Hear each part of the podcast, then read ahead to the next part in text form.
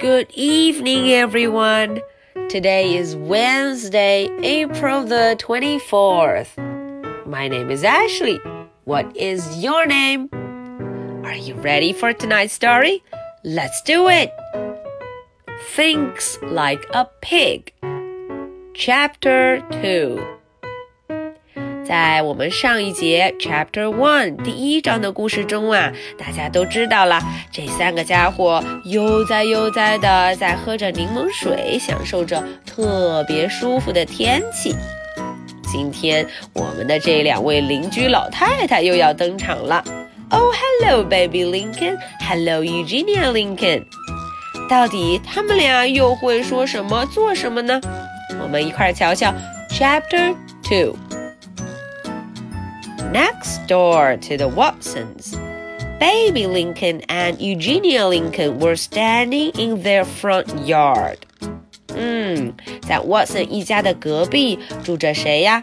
Baby Lincoln and Eugenia Lincoln。这两位，他们正站在他们的院子里 （front yard）。Baby, said Eugenia, we live next door to a pig. 哦，Eugenia Lincoln 先说了话。他说：“呃，我们呢住在一只猪的隔壁，next door，隔壁。嗯，我们住在一头猪的隔壁。”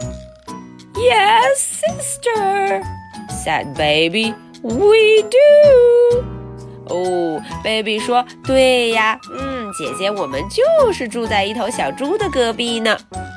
But that does not stop us from living a gracious life," said Eugenia. 哎，Eugenia 说了，虽然啊，我们住在一只猪的隔壁，we live next to a pig。哎，但是这也不能影响我们过上优雅安逸的生活，a gracious life，非常优雅的生活呢。It doesn't, said baby. 嗯，baby 说，呃，难道不会受到影响吗？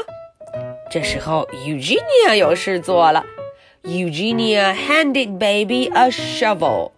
哎，Eugenia 递给他一个铲子，shovel，递给他一个铲子。哟，这个铲子要做什么呢？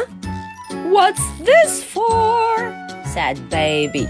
Baby 也不知道，他说：“哎，这个要干什么用啊？”We are going to beautify our yard。啊，原来如此，我们呢要美化我们的花园 yard，把我们前院要打扫的漂漂亮亮的。We are going to plant pansies. You, baby, will dig, and I, Eugenia, will plant. 哦，Eugenia 的计划非常周详。她说啊，我们要种一些蝴蝶花，pansy，pansy。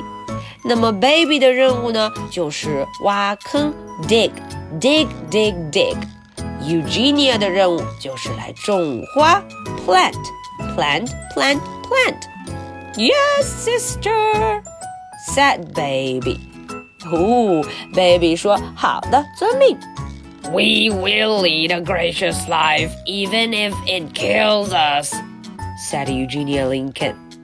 Eugenia Lincoln 说道：“哈，我们呢一定要过上优雅的生活，就算非常辛苦，也要达到目的。” Yes, sister. Baby sighed. 啊，Baby 心里好像不是这么想的，但是他只能遵命。好的，She began to dig. 于是呢，他就开始挖土了，dig dig dig。Okay, so that's the end for chapter two. Now, are you ready for my two questions? Question number one What are they going to plant in the yard? 咦，他们俩呀，这两位老太太准备要种什么呢？Question number two. What's Eugenia's plan?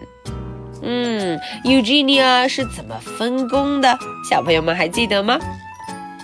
Okay, so this is the story for Wednesday, April the 24th. My name is Ashley. What is your name? So much for tonight. Good night. Bye.